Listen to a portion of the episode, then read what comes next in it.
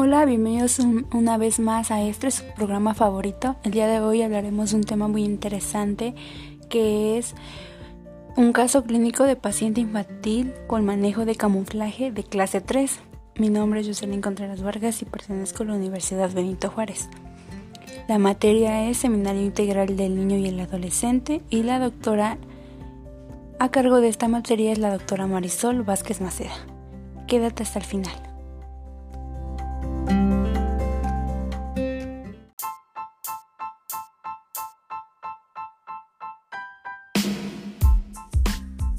Como introducción tenemos que la clase 3 se define cuando el surco vestibular del primer molar inferior permanente está por mesial de la cúspide mesiovestibular del primer molar superior permanente. La relación clase 3 es la menos prevalente de las tres clasificaciones de Angle.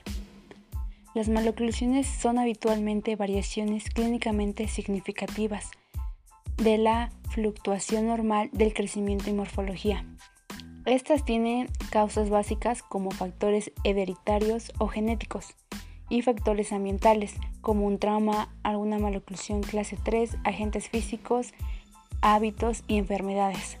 Sin embargo, es frecuente que sean el resultado de una compleja interacción entre varios factores que influyen en el crecimiento y desarrollo, y no siempre es posible descubrir un factor etiológico específico por la diversidad de factores etiológicos relacionados con esta maloclusión. Diferentes autores han desarrollado distintas clasificaciones para esta.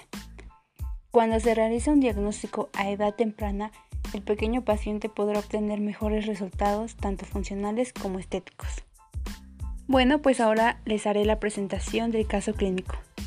Se presenta una paciente de sexo femenino de 8 años de edad, la cual es con fisiología braquifacial. El análisis extraoral tenemos en la fotografía de frente, está en reposo. En la fotografía de la figura 2, el perfil del paciente es recto y no refiere a tener hábitos. Y en la figura 3 se observa la sonrisa de la paciente. Para este caso clínico tenemos fotografías intraorales y en ellas, en las fotografías iniciales del diagnóstico intraoral, vemos que la paciente presenta mordida cruzada del sector anterior y posterior. Es clase 3 molar bilateral, clase 3 canina bilateral con mordida cruzada anterior y posterior, mordida borde a borde anterior.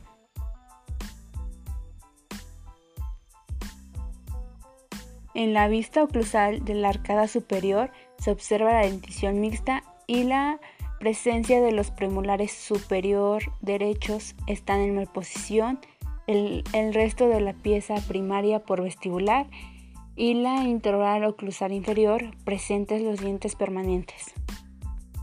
En los estudios radiográficos de inicio tenemos en la radiografía lateral de cráneo se puede observar los ángulos más importantes en diferentes colores para que sea mejor entendible y tenga, podamos obtener las medidas de manera más exacta. En la radiografía panorámica se observan la dentición mixta, los caninos que posición eróptica con falta de espacio para su correctación y con el germen de terceros molares en formación.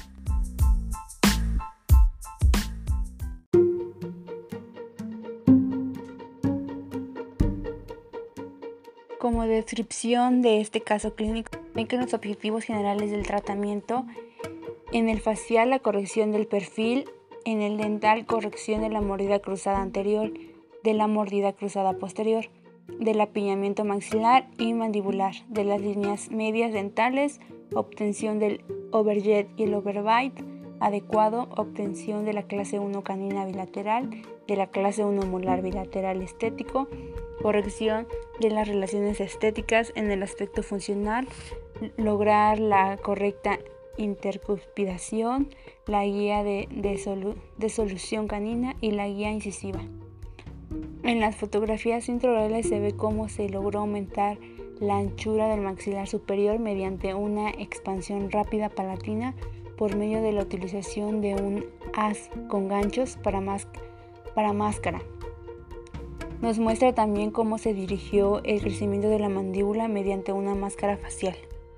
Como resultado, se obtuvo una adecuada oclusión frente con relaciones molares clase 1 bilateral y relaciones canina clase 1 bilateral, como se observa en las diferentes fotografías. El examen clínico extraoral final podemos observar en las fotografías de frente la sonrisa de la pequeña que ahora sí ya sonríe con más confianza, su sonrisa es simétrica y se volvió braquifacial y el perfil es, está muy bien alcanzado. Allá se observa en la radiografía lateral una mejor relación antero-posterior de los maxilares.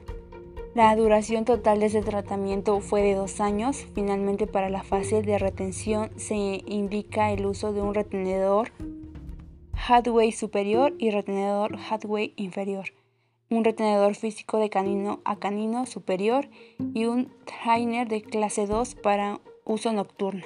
Como conclusión tenemos que hoy en día la tecnología ha evolucionado de manera muy rápida. Esto es muy beneficioso para los tratamientos de ortodoncia, ya que esto ayuda a, los a que los tratamientos duren menor tiempo y sea eficaz el, el resultado.